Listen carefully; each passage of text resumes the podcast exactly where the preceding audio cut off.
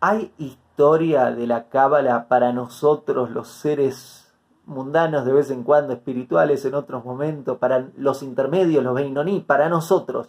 ¿Hay una historia de la cábala?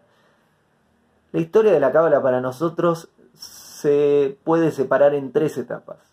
Primera etapa es el Zohar, que es un libro místico. La segunda etapa es la de los sabios rabinos de Tzfat, que podemos encontrar al Arizal y a Ramak.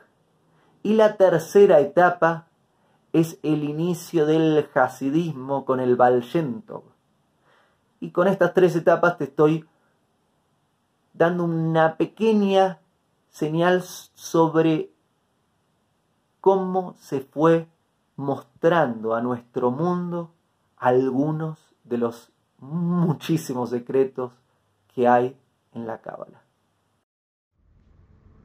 El audio que acabas de oír es un pequeño fragmento de una clase completa llamada ¿Qué es la cábala?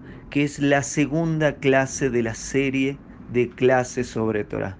Podés encontrar el podcast completo en Spotify y en formato de video en YouTube.